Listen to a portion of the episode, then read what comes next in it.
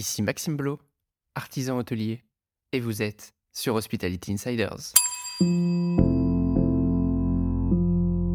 Je reste persuadé que dans l'univers du luxe, dans l'univers de l'hôtellerie, euh, il faut s'adapter au changement. Euh, Les entreprises ont quand même réalisé ces dernières années qu'il fallait euh, faire plus que juste euh, offrir un, job de deux ans à des collaborateurs.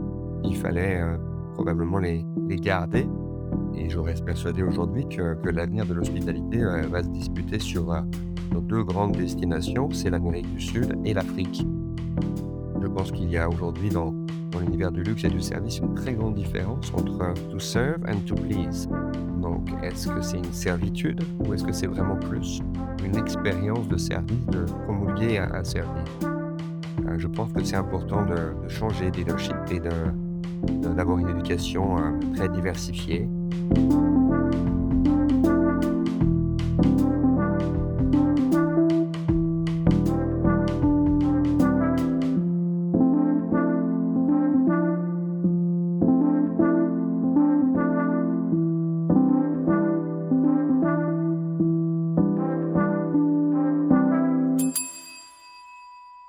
Chers insiders, soyez les bienvenus sur le premier podcast hôtelier qui parle d'excellence de service. Plusieurs fois par mois, je reçois un invité passionnant pour échanger sur son parcours et sa vision. Nous parlons hôtellerie-restauration bien sûr, mais pas que. Nous abordons ensemble tous mes autres sujets de prédilection. Business, carrière et entrepreneuriat. Management et leadership. Développement personnel et durable. Avez-vous un CRM dans votre établissement Si la réponse est non, alors vous allez adorer le sponsor qui m'accompagne. LoungeUp. C'est une plateforme pour gérer la relation client et pour faciliter la communication entre les équipes de l'hôtel.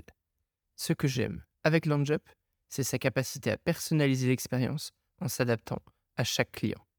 Des éléments essentiels pour améliorer son excellence de service. LoungeUp est un outil complet d'upselling, de messagerie client, de CRM et de gestion de tâches. Plus de 3000 établissements utilisent cette solution et ceux que je connais en sont ravis. Alors, si vous voulez faciliter la vie de vos collaborateurs tout en satisfaisant et fidélisant vos clients, contactez-les et dites-leur que vous venez de ma part. Je ne pourrais pas vous lister tous les établissements dans lesquels il a travaillé, tant il y en a. Mon invité a le métier tatoué au corps, cela ne fait pas de doute. Mais je vais le laisser se présenter et nous en dire plus. Bonjour, Édouard Gros-Mangin. Bonjour Maxime, ravi de participer euh, avec toi aujourd'hui. Merci beaucoup. Euh, D'où est-ce que tu participes justement, Édouard? Euh, je suis en, en ce moment basé à Sao Paulo, au Brésil, euh, une des plus grandes villes du monde, et sur un projet extraordinaire qui est le Rosewood São Paulo. Waouh, belle destination, magnifique projet. Tu vas pouvoir nous en parler, mais avant ça, j'aimerais qu'on comprenne un petit peu qui tu es, d'où tu viens. Je n'ai pas fait un, un- un name dropping à, à lister tous les noms des établissements dans lesquels tu travailles, tant il y en a.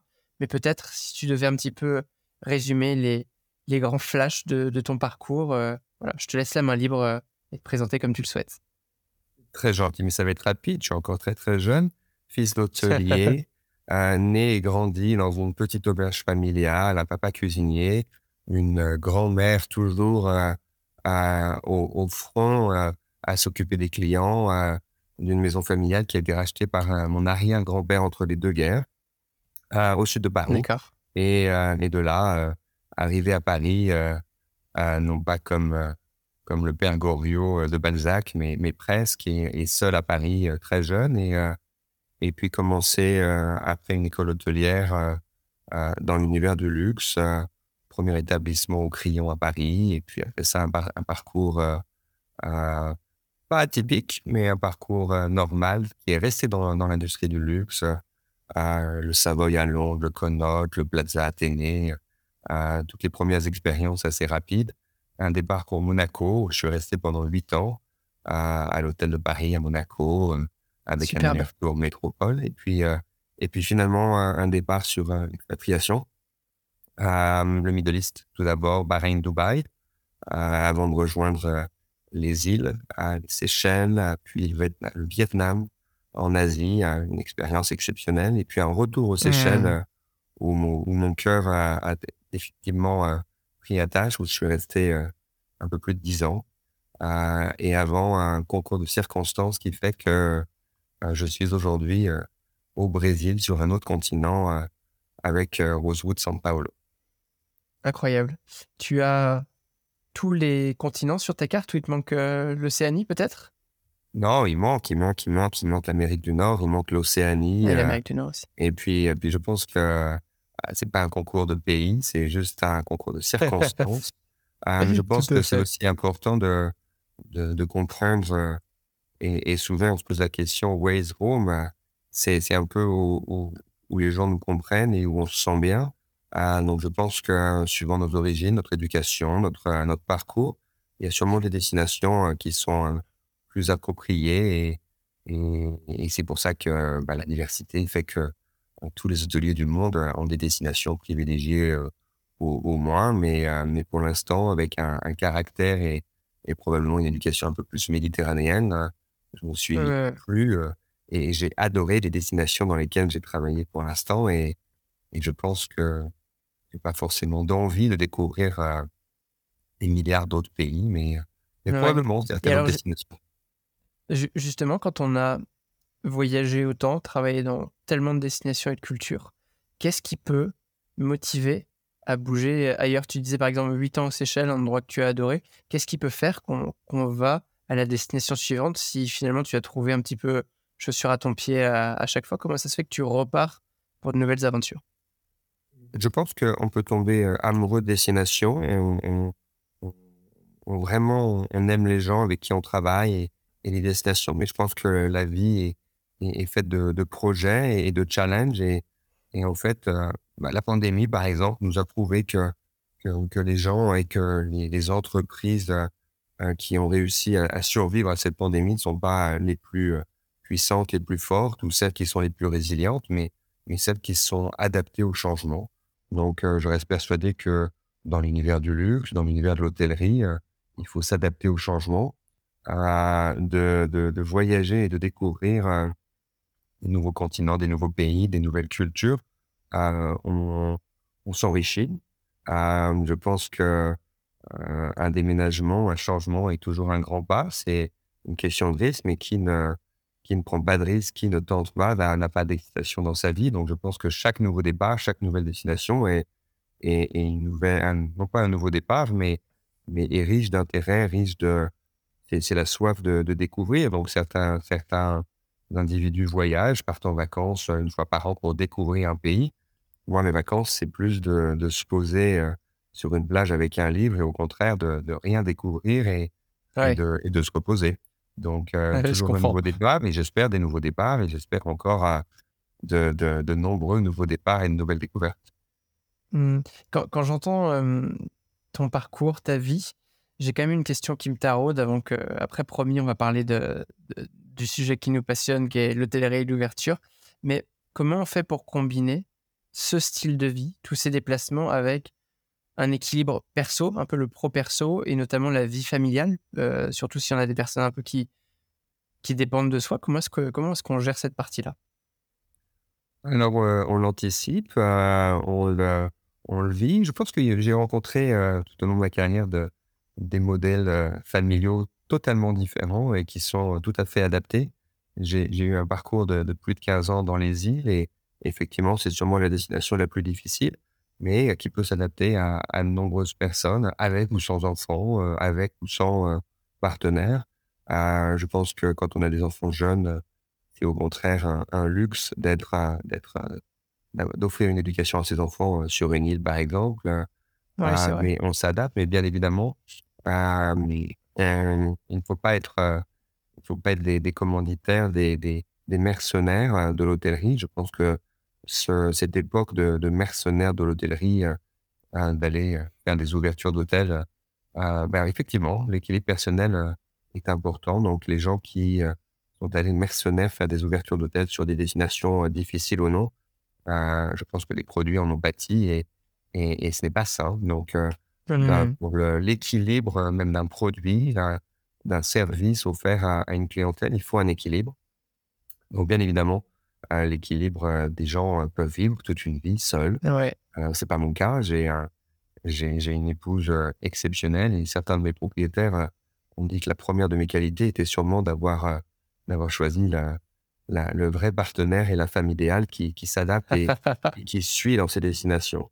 Donc c'est probablement, important effectivement, de faire ça, mais j'ai vu plein de profils différents qui ont su s'adapter, à des destinations différentes sans aucun souci. Je pense que c'est l'amour de ce qu'on fait et et et le bien-être et et l'équilibre effectivement, heu d'être sain, moral moral de corps, d'esprit, heu, mais c'est possible, c'est possible, il faut le vouloir. Ouais, complètement. Il y avait un vrai sujet avec ce que tu disais aussi tout à l'heure sur, notamment dans le cas de des îles, heu, des lieux où il y a beaucoup de turnover, d'avoir un peu cette consistance du service quand tu as typiquement les mercenaires dont tu parlais, les mercenaires hôteliers ou même, juste d'avoir des personnes qui viennent pour un ou non ou 2 ans. Hem, je trouve que c'est très compliqué, particulièrement pour ces établissements, de maintenir un standing de service quand d'une année heu, à l'autre, on a, heu, une rotation de près de la moitié du personnel. Heu, alors oui, j'ai tendance à dire que ça a évolué et que ça a changé. J'ai observé un changement dans dans dans ses habitudes et en fait, j'ai réalisé que dans les îles, de nombreuses personnes tendaient à rester même et à renouveler leur contrat. Beaucoup de personnes pensent venir et ne rester que, heu, 2 ans, le terme d'un contrat, heu, fixe et en fait, on observe dans ces destinations sur les îles, même cer certaines très isolées, où les gens restent. Alors, il y a évidemment plein, d'avantages, que ça soit économique, d'arriver à travailler beaucoup et de mettre un petit peu d'argent de côté, heu, pas forcément avoir l'équilibre familial, idéal, heu, pour des pour des moments, d'une vie ou d'une carrière. Mais mais en fait, j'ai réussi à réaliser que de nombreuses personnes tombaient en amour de destination et pouvaient, heu, pouvaient rester de nombreuses années et et s'approprier cette destination. Donc je pense que les les sociétés, on se rend compte dans le recrutement, dans le turnover, que les entreprises ont quand même réalisé ces dernières années qu'il fallait, heu, fallait faire plus que juste, heu, offrir un un job de 2 ans, heu, à des collaborateurs. Il fallait, probablement les les garder, donc les bouger, heu, entre les différentes propriétés, heu, d'un groupe, par exemple. Mais heu, mais les gens ont tendance à rester sur des destinations, même isolées, à rester plus que 2 ans et à renouveler deux, trois, quatre fois des des contrats. Après, on se pose, la question inverse, c'est-à-dire que les destinations elles-mêmes ne sont pas toujours prêtes à à accueillir ces gens. Il y a une ouais. préférence nationale qui s'impose sur pas mal de destinations et et le renouvellement de contrat, heu, n'est pas forcément, Quelque chose, qui est, encouragé dans toutes les destinations. Mmh, ouais, complètement. C'est très intéressant comme, point de vue. On va essayer de se cibler avec une destination, qui est le Brésil et Sao Paulo. Est-ce que tu peux nous raconter le projet, dans lequel tu t'es lancé il y a un peu plus de 2 ans, je crois?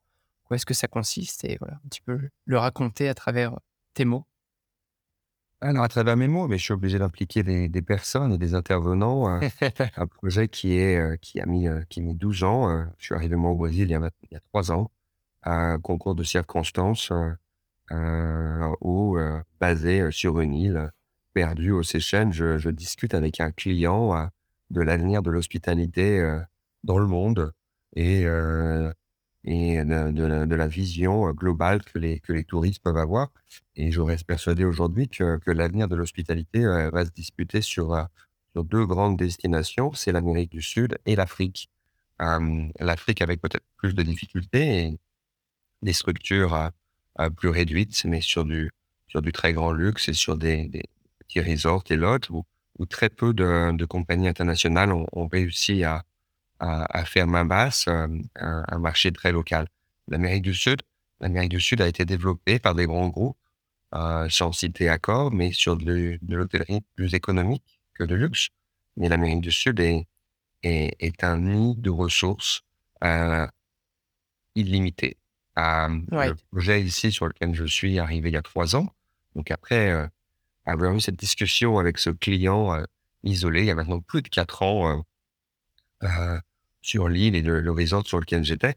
On parle de ces destinations et et heu et on parle du Brésil et on parle de l'Amérique du Sud et il s'est avéré que j'avais un voyage prévu une semaine après, heu, sur le Brésil et le client me me prie et me supplie d'aller visiter, et de rencontrer, ce projet, à Sao Paulo qui qui qui est un projet, qui il y a 12 ans était, un chantier et qui est qui a été un chantier pendant, pendant, pendant une dizaine d'années au cœur de São Paulo.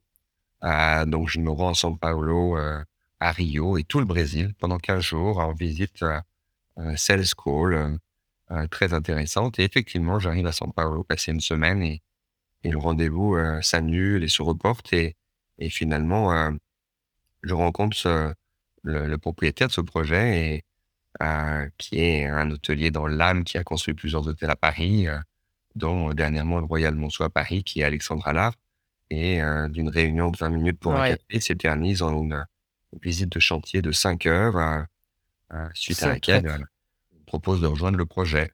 Et bien évidemment, j'accepte sur le champ, sans consulter ni mon épouse, ni, ni quoi que ce soit, avec ah évidemment des, des, entretiens avec le groupe Rosewood qui avait été choisi pour s'occuper du management du projet. donc, arrivé il y a trois ans, pendant dix ans, quelle est la découverte du projet Je pense qu'il faut il faut comprendre un projet pour, euh, pour, le, pour le faire naître, pour le diriger. Euh, Alexandre Vallard a sollicité euh, des, des, génies de l'architecture, du design. Donc, ce projet est, quelque chose d'extraordinaire. C'est la préservation et la, la reconstruction d'une partie d'un hôpital abandonné depuis 25 ans au cœur de São Paulo, un hôpital mythique qui a été créé par une des familles les plus, euh, les plus riches euh, à l'époque, au début du XXe siècle, euh, en Amérique du Sud, qui a construit l'énergie de la ville de São Paulo, qui a donné accès aux, aux soins médicaux à São Paulo, et un projet démentiel qui, récupère ce projet abandonné qui été voué à devenir des tours, des tours de béton nouvelles dans cette ville de béton.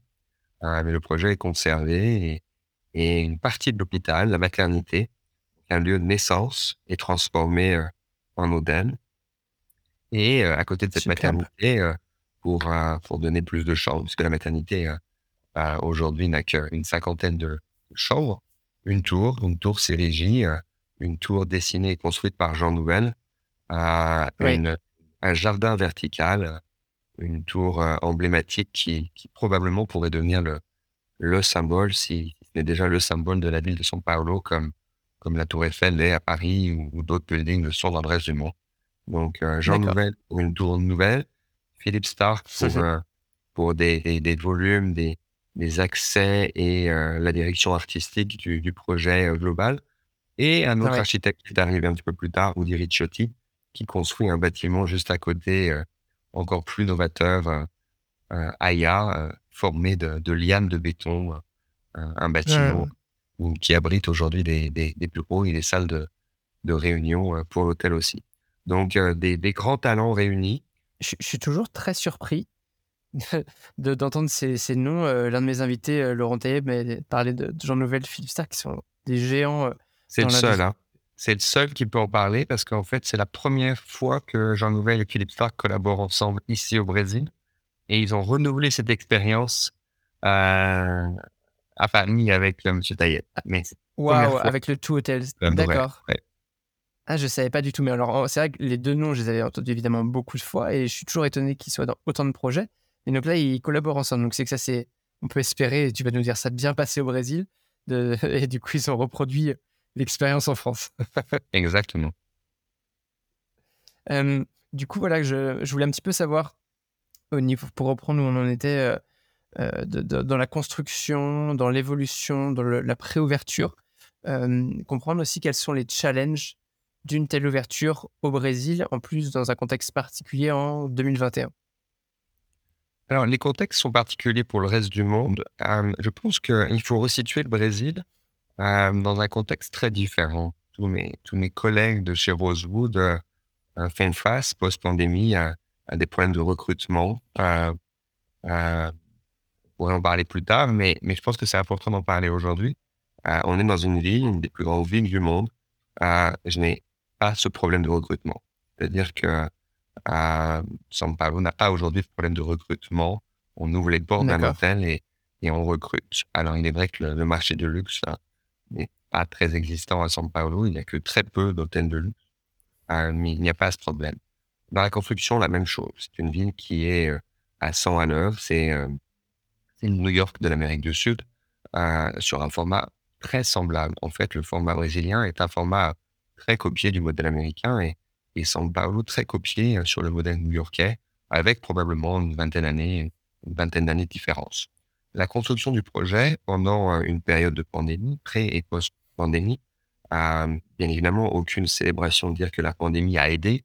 La pandémie a été quelque chose de terrible pour, pour le monde entier, gérer au mieux ou pas par tous les pays. Mais effectivement, ici au Brésil, euh, il y a eu un, souhait très fort de ne pas arrêter l'économie et de ne pas arrêter la construction et euh, euh, tous les milieux de la construction. Donc le projet, avec quasiment, mais aucun problème, aussi bien d'accident du travail que de risques avec le Covid. il y a eu bien évidemment des, des gens affectés, mais il n'y a eu aucune, aucune perte dans les, dans les équipes de construction. Euh, ni dans les notes, bien sûr, de l'hôtel, euh, touche du bois, euh, pendant cette période. Et le projet a été maintenu à une vitesse, et j'ai envie de dire, plus ou moins ralentie pour des problèmes d'approvisionnement, qui sont des, des, des, des, conjonctures accumulées entre les problèmes du canal de Suez bloqué.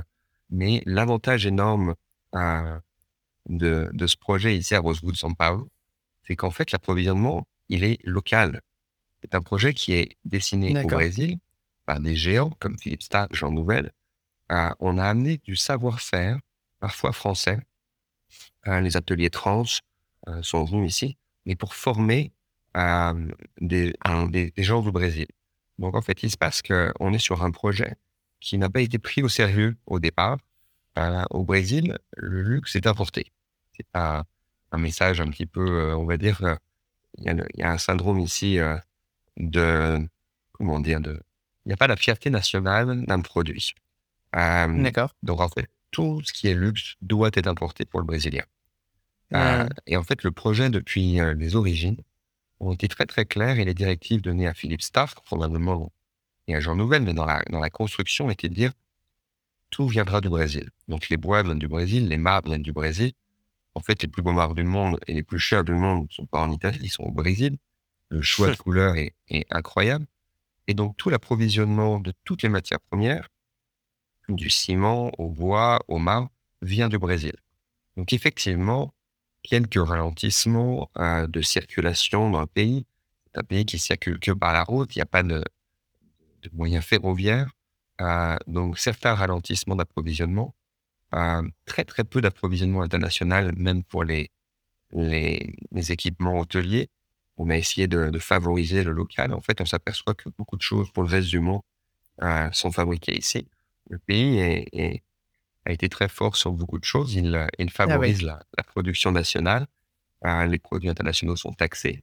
Euh, et donc, on, s'est retourné sur la production nationale, même pour les produits hôteliers qui, généralement, dans des, dans des secteurs similaires, dans l'hôtellerie, sont, euh, sont importés pour une question de luxe et de, mmh. de, de, visibilité.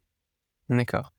Et donc, on comprend bien qu'il n'y a pas de difficulté, enfin, assez étonnamment peu de difficultés au niveau du recrutement du personnel. Moi, peut-être que je, je, me trompe, mais j'ai une perception quand même que le niveau de service est un petit peu différent au Brésil. Là, tu ouvres une marque qui va être Rosewood, qui là-bas n'est pas connue. Comment est-ce que tu t'assures justement de ce niveau de service, de la formation du personnel, de la bonne transmission de la philosophie, etc. etc.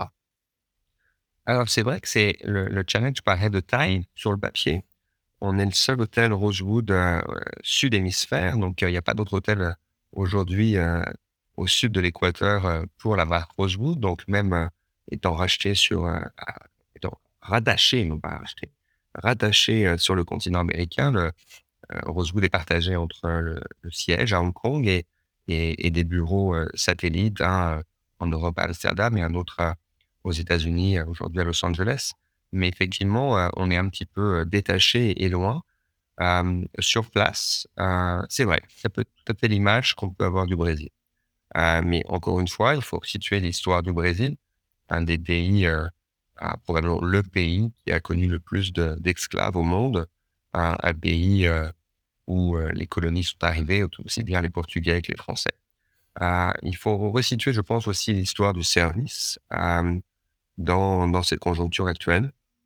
Je pense qu'il y a aujourd'hui dans, dans l'univers du luxe et du service une très grande différence entre to serve and to please.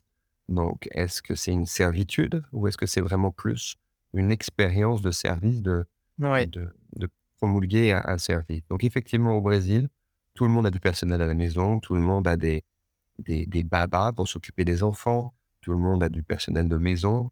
Effectivement, il reste à, et, on peut le dénier, mais il reste non pas un côté colonisateur, mais un côté servitude très très fort. Euh, le, même si on peut penser que le service n'est pas reconnu au Brésil, le désir de, de, de faire plaisir, le désir de, de, de, donner un service à des clients, il est très fort. Il est très fort, il existe. Il a été probablement en panne de, de, de, guide, en panne de, de leadership pour, pour l'avoir, mais, mais il est dans les bases, dans les bases d'éducation de, tout le monde au Brésil. Donc, euh, c'est plus une question de training, euh, c'est plus une question de leadership. Donc, si j'ai eu euh, sur ce projet des, des problèmes de recrutement, c'est uniquement sur le management où on a besoin d'avoir un management avec une expérience internationale. Mmh et sur une, Intéressant. mis à part mon cas, 100% de, de, d'une équipe brésilienne, j'ai, après un an d'ouverture, fait venir quelques collaborateurs de Rosewood ou non, étrangers ou non, mais avec une expérience plus exposée sur l'international qui était important. donc, on fait le training sur place, mais, mais la base est excellente la base est, bien plus forte que dans des pays asiatiques où euh, ces notions de service n'existent pas du tout. Euh, mais le service n'est pas. C'est un service à un sens. C'est un service qui n'est pas un service d'échange avec la clientèle et qui change aujourd'hui. Euh, qui change aujourd'hui par beaucoup de choses. À nouveau, copié d'un modèle américain où on serve just to serve. Donc, on demande dans un restaurant un verre de vin et un plat on va l'avoir. On va l'avoir avec certitude, il n'y a pas de souci, il n'y a pas besoin de demander, il n'y a pas besoin de, de répéter la commande. Euh, est-ce qu'il y a un échange avec le client? Yes, Ces dernières années, probablement pas. Aujourd'hui, c'est ce qu'on veut ici au Rosewood, c'est offrir une expérience, c'est offrir une communication. Donc, c'est probablement le plus dur dans la transmission de démocratiser, d'ouvrir, de, de faire que les équipes soient plus confortables euh, non pas à servir avec une servitude, mais, mais à offrir un service, à, à sortir de derrière une réception, à, à, être agréable et à être confortable sur un, un espace de travail dans un restaurant. Euh, la diversité du personnel a joué là-dessus. Euh, on a une diversité intense, plus que, que, que large, elle est intense dans, dans les équipes qui viennent. On a été, on a même, on a même été obligé donner des instructions lorsqu'on est, on est allé sur du recrutement. On a aujourd'hui 470 collaborateurs sur l'hôtel, de prendre des gens qui, à défaut, n'ont volontairement aucune expérience de l'hôtellerie de luxe, mais probablement que de la restauration de rue. On a fait des efforts euh, surhumains pour non pas les, les convaincre, mais de convaincre les équipes de management le, mid-management, que c'était Ah oui. la solution. Euh, généralement, les, ce genre de décision stratégique, ça reste stratégique, euh, les, les intervenants de mid-management sont, les, sont ceux qui sont réticents à, à ce genre de, de changement. Effectivement, euh, c'est très facile de se dire, euh, on prend les, les personnes qui sont existantes dans les, dans les établissements similaires, une compétition relativement réduite, mais une compétition qui n'offre pas le même produit que ce que le Rosewood São Paulo offre aujourd'hui. Le Rosewood São Paulo est, est un lieu de lifestyle, c'est pas un hôtel classique. Euh, c'est, est-ce que c'est un produit révolutionnaire? Bah, Probablement pas. Et puis, puis, puis j'espère hein, que le produit a beaucoup d'humilité malgré ses grands noms de design et de la construction. Mais c'est un produit dessiné aujourd'hui. Euh, 85% des clients euh, des restaurants ne sont pas des clients de l'hôtel. Donc, c'est un lieu de vie de São Paulo. Les Brésiliens sortent, les Brésiliens vont au restaurant. C'est un lieu où on ne vient pas une fois par mois ou une fois par an pour une expérience culinaire. C'est un lieu de vie où on vient, un café, c'est un lieu de vie où on vient pour un mariage, c'est un lieu où, on vient pour un déjeuner, un petit déjeuner ou un dîner. C'est surtout un lieu où on revient. Donc, euh. Les équipes doivent l'assimiler, les équipes doivent le comprendre. Et jusque-là, ça marche, ça marche. On a des difficultés quotidiennes, comme tous les hôtels du monde. Ouais, Mais dans la stratégie et dans la, la vision qu'on a de cette hôtellerie, de ce qu'on veut délivrer à São Paulo, euh, ça fonctionne. Euh, les réticences viennent plus parfois de, de nos clients qui sont habitués à des établissements euh, stériles avec un service euh, gant blanc euh, d'une expérience gastronomique Oui. et qui s'attendent d'un hôtel positionné 5 étoiles, luxe, à une expérience similaire à ce qu'ils ont connu ces 20 dernières années. Et euh, bah voilà, le luxe change, évolue, pas seulement à São Paulo, dans le reste du monde. Et il faut l'accepter, et il faut le, il faut le vivre. Et, euh, Euh, et puis, bah, bah, ça fonctionne, ça fonctionne même très bien. ouais, mais ça, c'est intéressant comme point. Donc, euh, il peut y avoir une réticence. Enfin, je- j'essaie de comprendre à travers de ce que tu dis, connaissant pas très bien ce pays. Euh, des locaux peut-être assez fortunés, habitués à avoir euh, le personnel que peut-être on retrouve dans, dans, ton, dans tes établissements, plutôt à leur service chez eux. Et pour eux, ils n'ont pas du tout l'habitude de ces standards-là quand ils arrivent dans un hôtel, c'est ça? Absolument. Je pense que je me suis euh, exprimé tu m'as tout à fait compris. Euh, et c'est pas seulement sur le service, c'est même sur des, sur des lieux de vie, sur des, des concepts de restauration, sur des concepts de, de design. On a, on a une salle privée exceptionnelle avec euh, une cuisine, des fourneaux Molteni au milieu de la salle, euh, avec une interactivité avec le, le service et la cuisine. Tous les clients qui sont venus visiter trouvent la salle absolument magnifique, mais veulent fermer et cacher la cuisine, qui est un lieu où normalement le personnel est là. Et ils veulent mettre Ouais. des buffets dans cette salle, alors que ces, ces fourneaux sont le lieu de vie, c'est c'est la pièce, c'est même pas cuisine indépendante, c'est c'est- ces fourneaux sont la pièce maîtresse de buffet. Et on a été très strict. Et encore une fois, avec les équipes, avec les équipes de, de vente, de dire non, ça sera, on, on ne fera aucun compromis, euh, ça fonctionnera comme ça et, et les gens le comprendront et, et il faut qu'on arrive à, à comprendre le concept. Et, et je Hmm. pense que d'avoir des grands noms d'architecture euh, ou de design comme Philippe Stark qui est, qui est très strict sur des concepts euh, et quand on le comprend eh bien, et qu'on l'assimile, euh, on peut s'en servir, on peut s'en servir et, et ça oui. fonctionne. Et puis c'est un backup, euh, c'est un backup connu. C'est c'est pas C'est nous un qui inventons un concept, c'est un label. Et il faut le Hmm. vivre, mais il faut y croire. Et, et parfois il faut, il faut de la condition aussi. Euh, il faut, il faut lancer le produit. Il est lancé depuis un Ouais. an. Il, il manque encore euh, une ou deux années euh, pour que, que tout soit à 400%. Mais, euh, mais aujourd'hui, ça, ça fonctionne très très bien déjà depuis un an. Et alors, j'ai euh, une autre question un petit peu liée à ce territoire et à l'actualité, euh, je veux dire planétaire, mais enfin, en tout cas de la planète, qui concerne le, le luxe et le développement durable.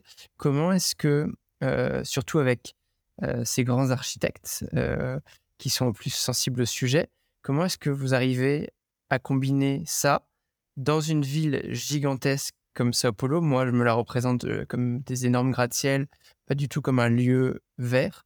Comment est-ce qu'on arrive à un petit peu mélanger les deux et faire qu'on ait un lieu de vie et un lieu le plus respectueux possible de, l'environnement? Absolument. Il faut bien euh, repositionner. Ce produit est le plus grand euh, projet euh, vert euh, aujourd'hui au Brésil, dans un projet au milieu de la ville de São Paulo. D'accord. Je pense qu'il faut repositionner également le, le Brésil. Le Brésil est probablement la solution à, à ces projets d'écologie et de sustainability Mhm. plutôt que le problème. Le Brésil, et, et sans même s'étendre sur des problèmes politiques qui ne sont pas forcément des problèmes, euh, a probablement euh, eu un- une déficience de communication et de visibilité sur l'international, ou probablement euh, des données erronées sur l'international. Euh, Rosewood Paulo euh, est au, dans deux mois, au 1er janvier euh, 2023, un produit 100% en énergie renouvelable. C'est-à-dire que euh, on a un projet, euh, aujourd'hui, le projet est euh, depuis l'ouverture à 85% d'énergie renouvelable. Euh, Il faut savoir que le Brésil, euh, en termes généraux d'énergie contractée par le, le commun des mortels d'énergie domestique à la maison est aujourd'hui à près de 70% d'énergie renouvelable. C'est-à-dire qu'on parle en Europe de, de, nucléaire, on parle en Europe de, de charbon, on parle aux États-Unis de, de, pétrole, bien évidemment. Euh, au Brésil, à l'énergie euh, aussi bien de, de barrages que de d'éoliennes ou de solaire. Euh, mmh aujourd'hui, le Brésil est à 68 ou près de 70% d'énergie renouvelable. c'est surprenant. Le Rosewood São Paulo, aujourd'hui, par des contrats de, de, de, de brokers et de, de, de, négociations de différentes sources d'énergie, euh, nous sommes à 85% et nous avons signé un contrat de 15 ans euh, pour, à partir du 1er janvier, être 100% en énergie renouvelable. C'est-à-dire qu'il y a une ferme de panneaux solaires en construction à, l'extérieur de São Paulo qui va approvisionner euh, l'immensité du projet, puisque c'est un hôtel, mais c'est un projet commercial avec un, un lieu de vie supplémentaire qui va ouvrir l'année prochaine avec salle de concert, avec boutique de luxe, boutique de non-luxe, 30 restaurants supplémentaires. Le, projet euh, entier sera 100% énergie renouvelable. Donc, est-ce que c'est difficile dans une ville comme São Paulo? Oui, ça paraît difficile, mais il faut resituer à cette ville à l'intérieur du Brésil et dans un pays qui est euh, à l'aube d'obtenir une neutralité carbone et probablement plus rapidement que la plupart de toutes les plus grandes villes du monde.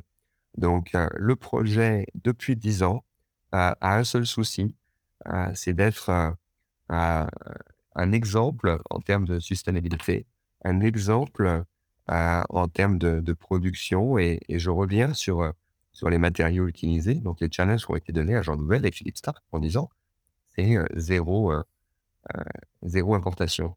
C'est-à-dire que l'importation, c'est l'importation du savoir-faire, peut-être de certains hommes de talent, euh, mais euh, la production des produits, tout sera fait ici sur place au Brésil. Mmh.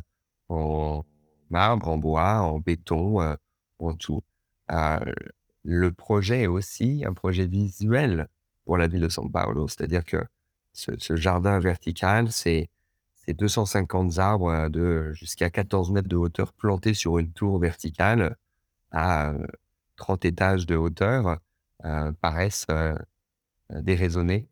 C'est des tests pendant 10 ans, des tests des espèces d'arbres qui pourront être plantés sur cette tour.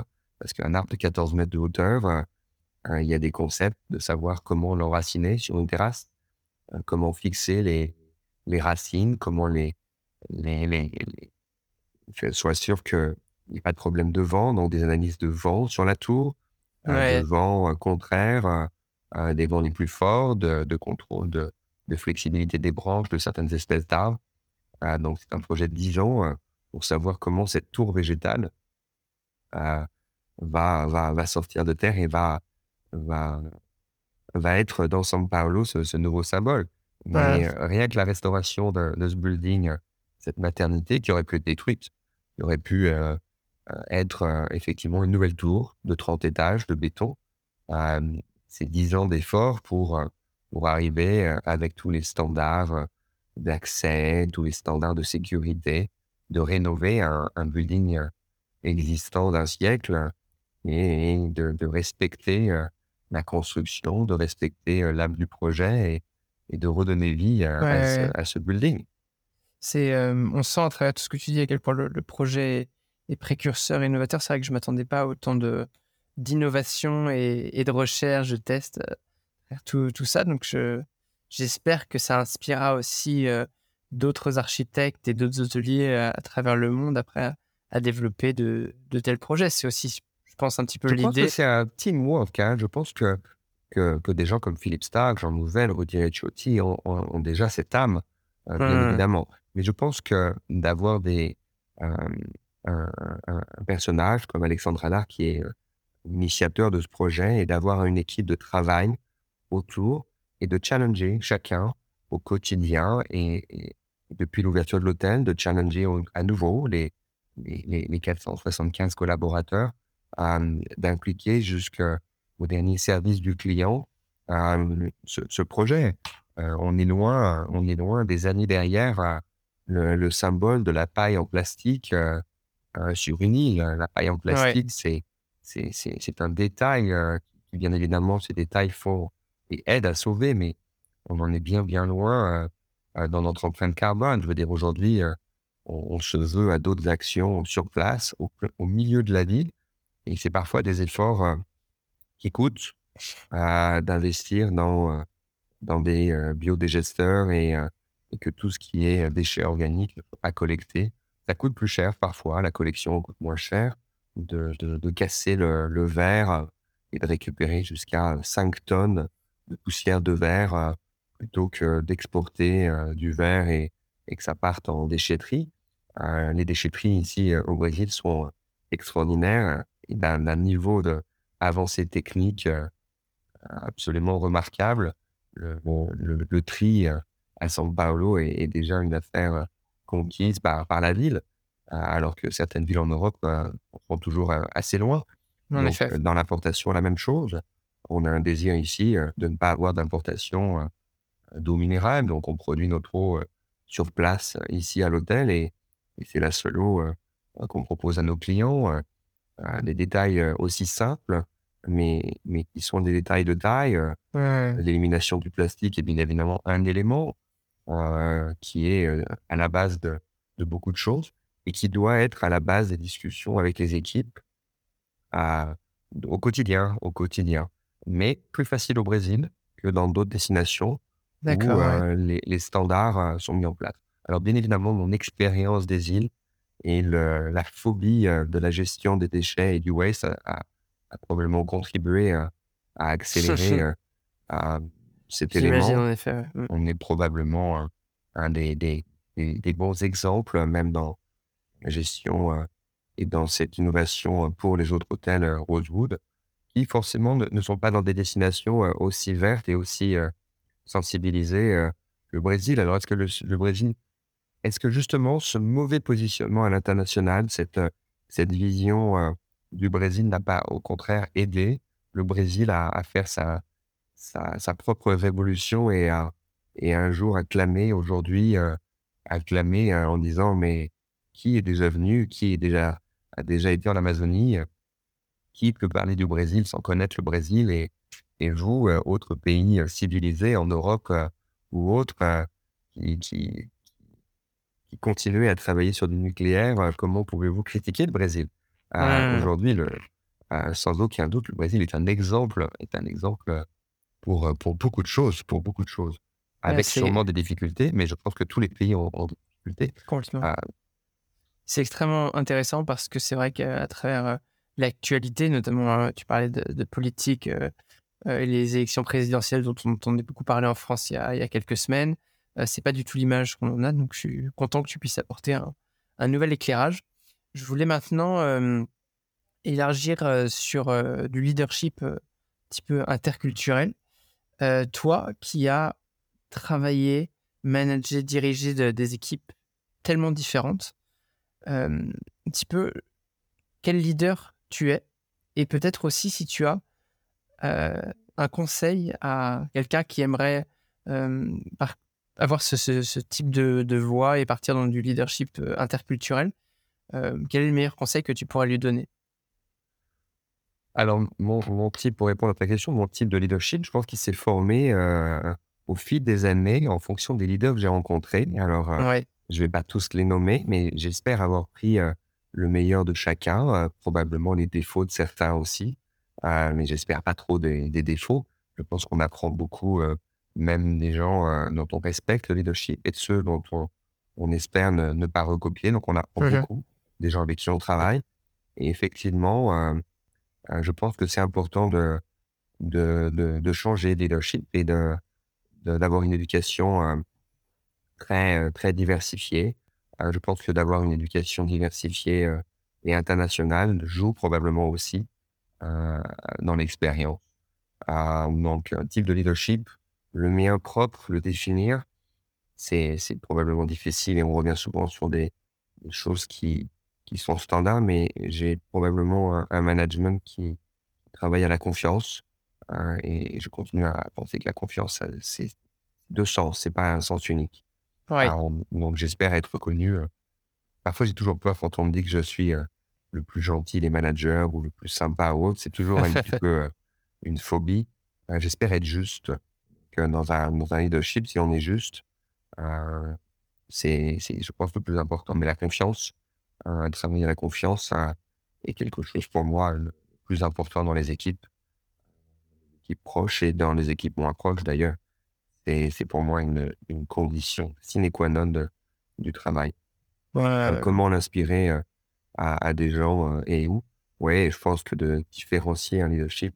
Les, les nouvelles générations bougent plus vite que, que les générations comme la mienne, donc ils sont très impatients. Donc je pense que ça va être naturel d'aller sur des, des expériences de leadership différentes et de réponses. Être à l'écoute, oui, avoir une politique de porte ouverte, c'est du classique déjà d'années euh, de 20, 30, 40 ans. Euh, mais bien sûr que euh, je pense que l'expérience euh, diversifiée est, celle qui, qui va donner le, le, le plus et qui va, qui va former. Euh, j'ai- probablement euh, 3, 4, 5 grands, euh, grands leaders avec qui j'ai pu travailler et inspirer. On travaille probablement plus pour des gens, pour des sociétés. Euh, donc je pense que à chaque niveau, euh, dans un hôtel, le management individuel euh, d'un restaurant manager ou, ou de division euh, est très très important et on, travaille pour ces gens-là. Le poisson pourri par la tête, donc bien évidemment l'exemple l'exemple prédomine à, à la tête de l'hôtel. Euh, mais on travaille, je fait, ouais. pense, même aujourd'hui pour moi, à la tête d'un établissement. Euh, avant tout, euh, même si une marque est importante, mais on travaille pour les leaders de cette marque, que ce soit un président, un CEO, les personnes à qui on reporte. C'est le lien direct et c'est ces gens-là qui, qui sont cette source d'inspiration aussi au quotidien. Mmh, ouais, c'est en effet très intéressant de. On, voit bien ton positionnement entre ce que j'appelle les, managers terrain, les, les managers euh, à, mo- à moyenne échelle dans le positionnement qui font euh, euh, la qualité de l'établissement et en même temps le positionnement entre des propriétaires, ceux qui créent la marque et toi qui as un, rôle euh, vraiment euh, de faire le, le- lien entre tout ça, le liant et transmettre toute cette philosophie de marque, toute cette, euh, cette qualité. Et voilà, je trouvais intéressant d'avoir ta vision de, de, de leader à travers tout ça. Je voulais ouvrir sur euh, cette fois-ci un petit peu ton, ton passé et refaire un, un voyage en arrière. Euh, si tu pouvais parler au, au Edouard de début de carrière, il y a quelques années, euh, qui commençait tout juste l'hôtellerie, qu'est-ce que tu lui dirais? Et peut-être si tu pouvais, est-ce que tu changerais quelque chose de ta carrière? Oui, je pense que je ne serais pas dans l'hôtellerie. Je, je dirais au Edouard euh, il, y a, il y a 30 ans de faire non. Euh, c'est, c'est, c'est, je pense qu'il faut faire ce dont on a, on a envie de faire et, et ce dont on est passionné. Euh, je pense que l'hôtellerie offre aujourd'hui euh, ce- ce- cette chance incroyable d'avoir euh, une vie tellement diversifiée, tellement pleine d'opportunités, de rencontrer des gens extraordinaires. De, de, je pense qu'on a un rôle éducationnel avec les équipes, mais on a un rôle éducationnel aussi avec les clients, comme on parlait avec le Brésil et, les mentalités changent. Euh, même si on voyage pas à l'étranger, même si on reste, et, et je pense que c'est un désir profond. On peut être attaché euh, à des racines et, parfois on, on s'oblige à faire des choses, on s'oblige à des exemples. Je pense que c'est pas juste, c'est pas juste du tout et on s'oblige parfois à vouloir promouvoir des gens. Euh, il faut pas oublier qu'il y a des gens qui ne veulent pas. être- Il y a des gens qui veulent rester, qui sont les meilleurs dans ce qu'ils font. Et ces gens-là, il faut, il faut leur donner cette confiance. Et il y a des gens qui ont besoin d'être boostés. On veut former des gens, euh, les améliorer en travaillant sur leurs défauts. Non, non, je pense qu'il faut travailler sur leurs qualités et les rendre meilleurs dans ce qu'ils sont déjà Ah ouais. excellents. Mais euh, non, En faire des spécialistes. euh, en faire des spécialistes et, et surtout ne pas s'obstiner à, à vouloir euh, faire progresser des gens qui n'ont premièrement aucunement l'intérêt ou, ou l'envie l'envie de, de, de changer. euh, Laissons les, les, les gens extraordinaires là où ils sont extraordinaires et les rendre encore, encore plus extraordinaires et leur garder cette motivation à être et à délivrer de l'extraordinaire plutôt que à, créer peut-être des déceptions ou, ou, des faux rêves. Oui, des frustrations. Des frustrations futures. Un retour 30 ans en arrière à Suédoire qui commence. Aucun regret, bien évidemment. des, probablement des, des scénarios différents sur des choix de vie, mais jamais avec un seul regret. mais probablement un, choix de rester dans ses convictions, pas d'aller trop vite, pas d'être trop en retard non plus, mais, mais de rester dans ce qu'on pense. Et probablement, j'aurais pu, j'aurais pu même être plus jeune, diriger des établissements, mais, mais il faut être prêt. c'est un gâteau qu'on sort du four un peu trop, trop tôt. Mmh. c'est même plus un soufflé. C'est, on peut plus le remettre dans le four après. Donc, il faut rester dans, dans ce qu'on aime faire et, et, sauf si vraiment une vocation euh, euh, soudainement euh, apparaît. si j'ai eu cette chance ou, malchance, mais de, de, tomber en amour pour, pour l'industrie de luxe hôtelier et, et d'y rester, et d'y rester, d'y rester fidèle parce que parce que c'est, là où, où j'ai eu, j'ai eu plaisir à travailler avec, comme tu l'as mentionné, des propriétaires, des architectes, faire des ouvertures, des cultures différentes, de voyager. Euh, est-ce que j'aurais pu euh, euh, avoir cette même passion dans l'hôtellerie économique et diriger des équipes plus jeunes?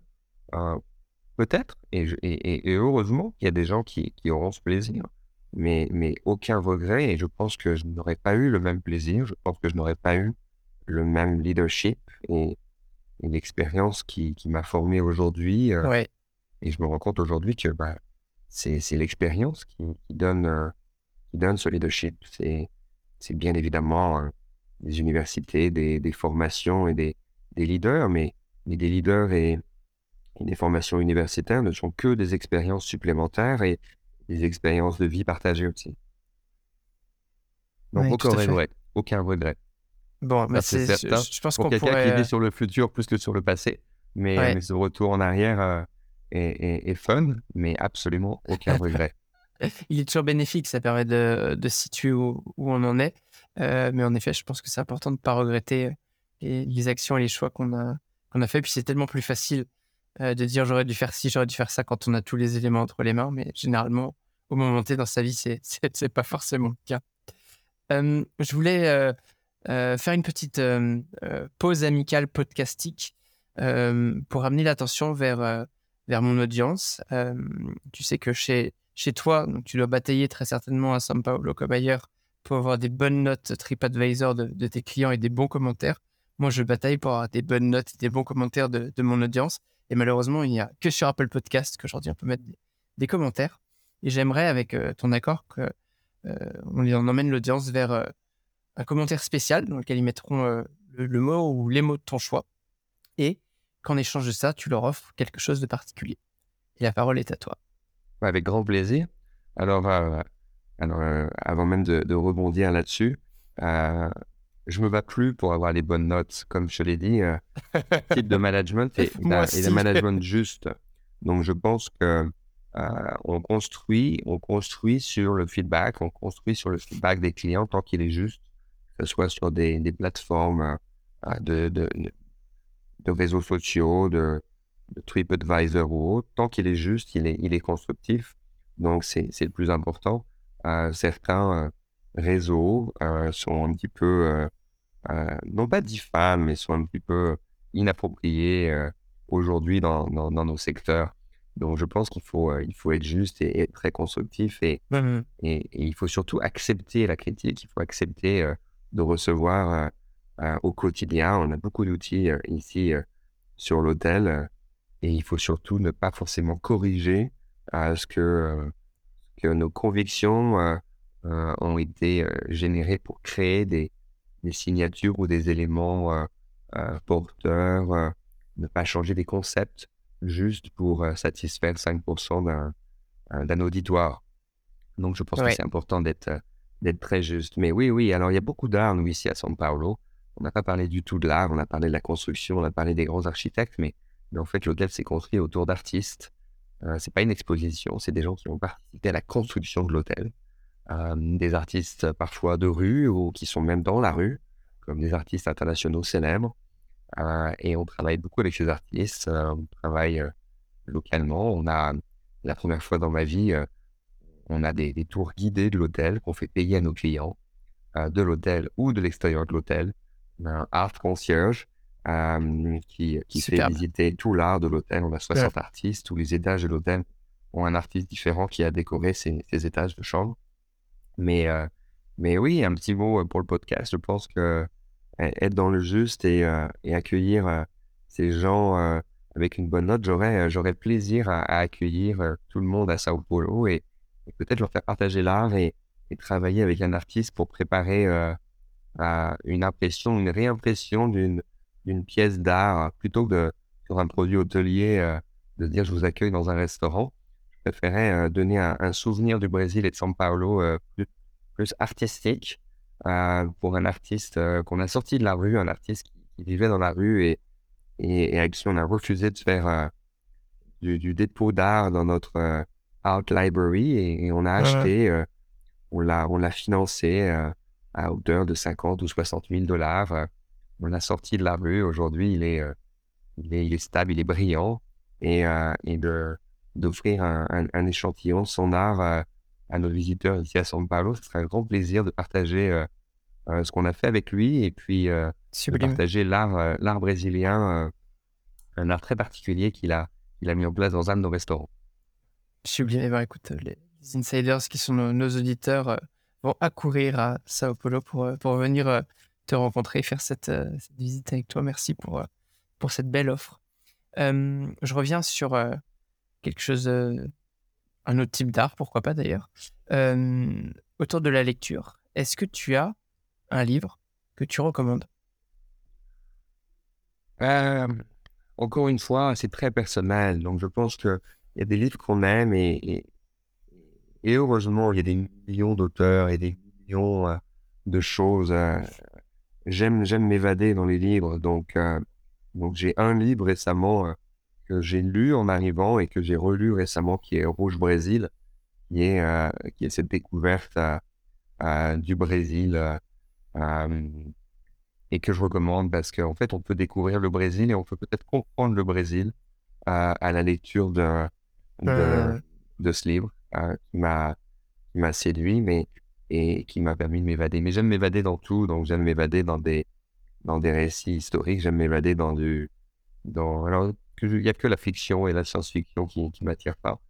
Mais, euh, mais je pense que c'est très personnel un livre, donc euh, plutôt que de parler d'un livre euh, philosophique ou un livre marquant, éducatif, oui, oui, oui. Le, le, le, dernier, qui n'est pas le dernier que j'ai lu, mais le dernier en tête qui m'a marqué, et puisqu'on est, on est ciblé aujourd'hui sur, sur, sur, ce projet du, du Rosewood São Paulo. Je pense que ouais. Euh, Rouge Brésil est, est ce livre euh, à, ne pas rater euh, avant n'importe quelle visite au Brésil. Il est parfaitement aligné en effet avec, avec notre sujet. Est-ce que tu as, dans cette ligne ou une autre, également une citation favorite? Une citation, j'en ai, j'en ai plein parce que j'adore les citations et, je m'en sers au quotidien, même parfois pour, pour accueillir des clients, mais, mais mais j'en ai une que j'aime beaucoup qui est, qui est, qui est, qui est fun. Et dans la victoire, vous méritez du champagne et dans la défaite, vous en avez besoin. Donc, euh, euh, le côté festif, c'est peut-être le, French touch ici. Ouais. Euh, et, et, et, oui, j'aime beaucoup. J'aime beaucoup parce qu'elle est, elle est ni poétique ni, ni autre, mais.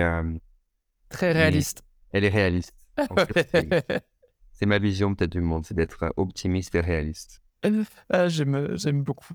on a fait un beau tour d'horizon avec toi, Edouard. Et après toi, pour venir parler de tous ces sujets qui nous passionnent et d'excellence de service notamment, qui aimerais-tu voir invité sur Hospitality Insiders?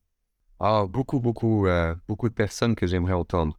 Euh, donc, je pourrais t'envoyer une liste probablement de, de gens qui seront euh, aussi passionnés. Faut pas qu'elle soit trop longue parce que sinon je ne pourrais jamais les faire rentrer dans la saison prochaine.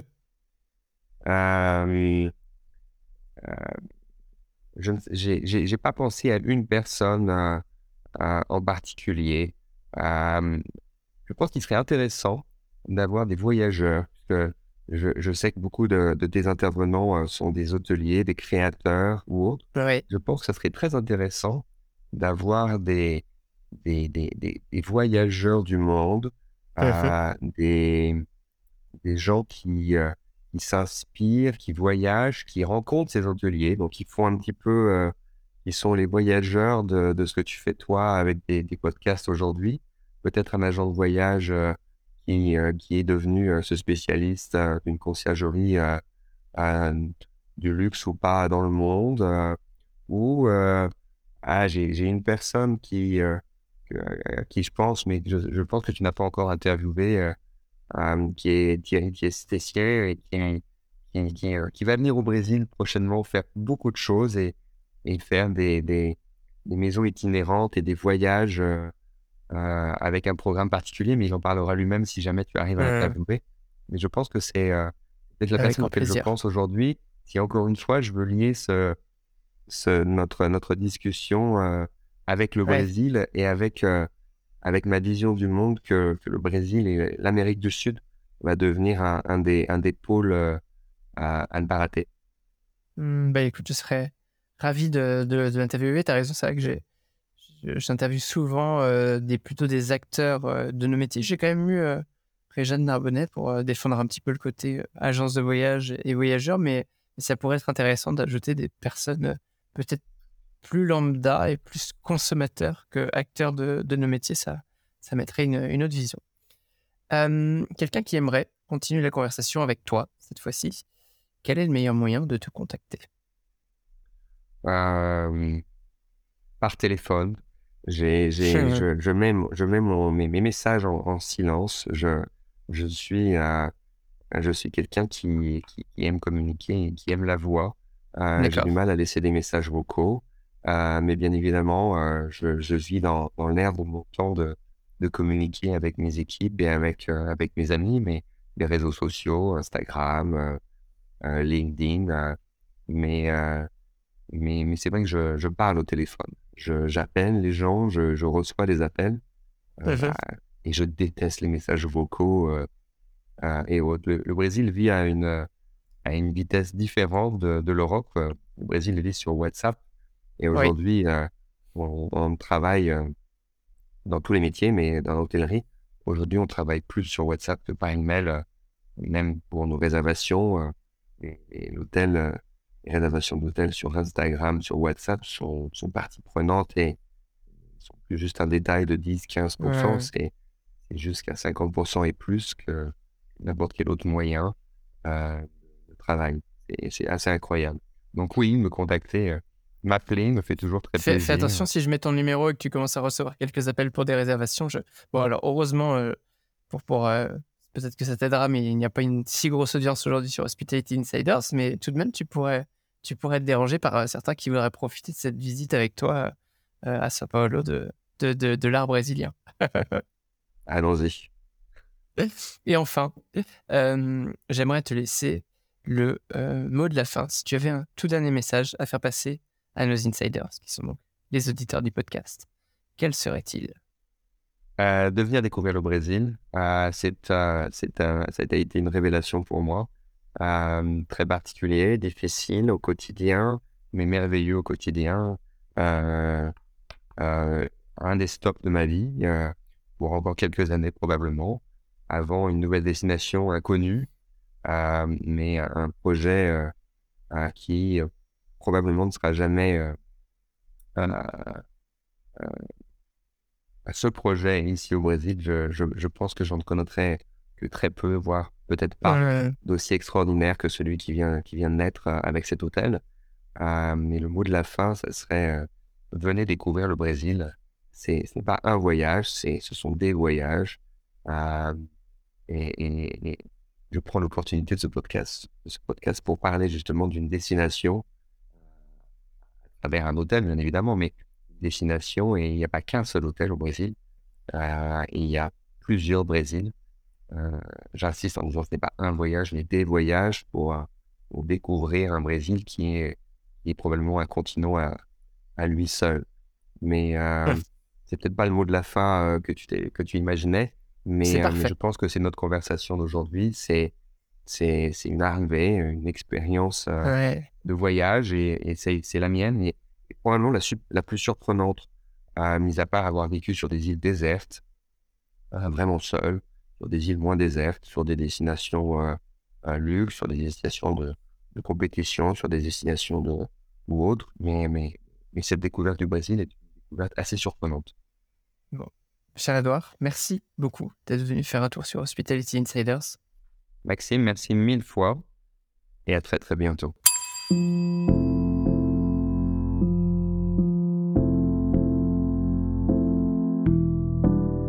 Chers insiders, j'espère que cet épisode vous a plu. Sachez que je publie de nombreux contenus sous différentes formes. Alors pour ne rien rater, abonnez-vous à la newsletter et rejoignez la communauté des insiders. Je m'appelle Maxime Blo et je vous dis à bientôt.